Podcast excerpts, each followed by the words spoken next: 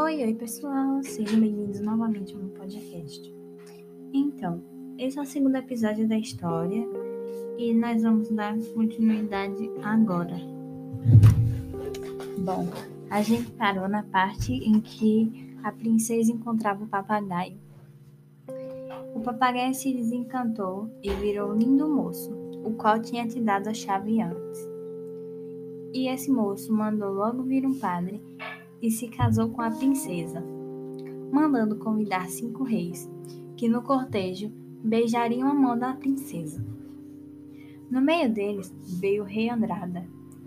Todos os outros beijaram a mão da princesa, e quando chegou a vez do rei Andrada, a nova rainha não lhe quis dar a mão. Pelo motivo, ele ficou injuriado. E logo ele foi se queixar ao seu rei amigo.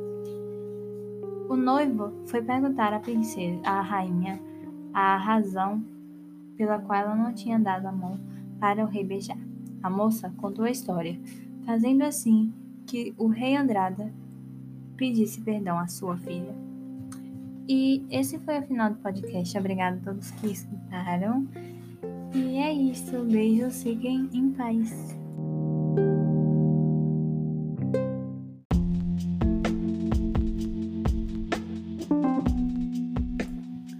Olá pessoal, tudo bem? Eu sou a Fabi e sejam bem-vindos ao meu podcast.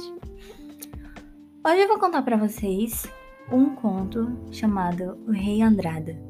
E vamos lá. Havia um rei de nome Andrada que tinha três filhas e lhes disse que o que sonhassem contassem todos os dias pela manhã. Uma das filhas, logo no dia seguinte, contou ao rei o sonho que havia tido. E o sonho era que ela tinha se mudado de estado e cinco reis haviam de beijar a mão dela.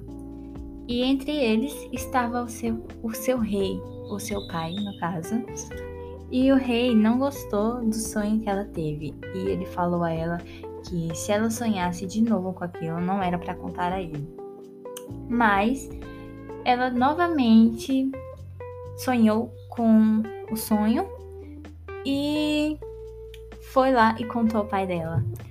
O pai dela, no primeiro sonho que ela teve, que era esse, falou para ela que se ela contasse de novo, ela iria ser morta. Ele, ele iria arrancar um dedo mindinho.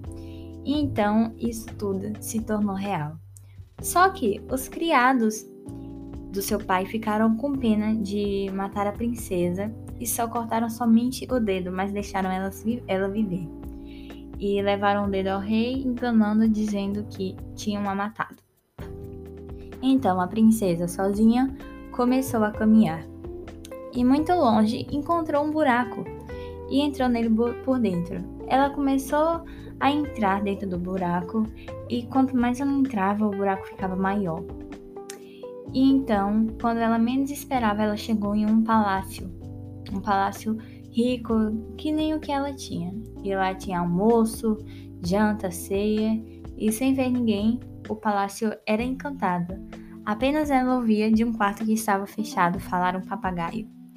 E depois de alguns dias, apareceu um lindo moço dentro desse palácio, desse palácio. E ele deu a ela a chave do quarto e disse que o abrisse e respondesse ao papagaio, coisa que fizesse sentido ao que ele dissesse. E então o moço desapareceu. A princesa abriu o quarto e o papagaio, que era muito grande e bonito, e ele tinha asas douradas, ficou muito alegre. Sacudindo todo, ele falou assim: Como vem a filha do rei Andrada, tão bonita, tão formosa e tão ornada? E então a princesa respondeu: O meu papagaio dourado, eu das suas ricas penas pretendo fazer um tocado. E o resto da história vocês podem acompanhar no meu segundo episódio que eu vou postar logo mais. Então é isso e obrigada.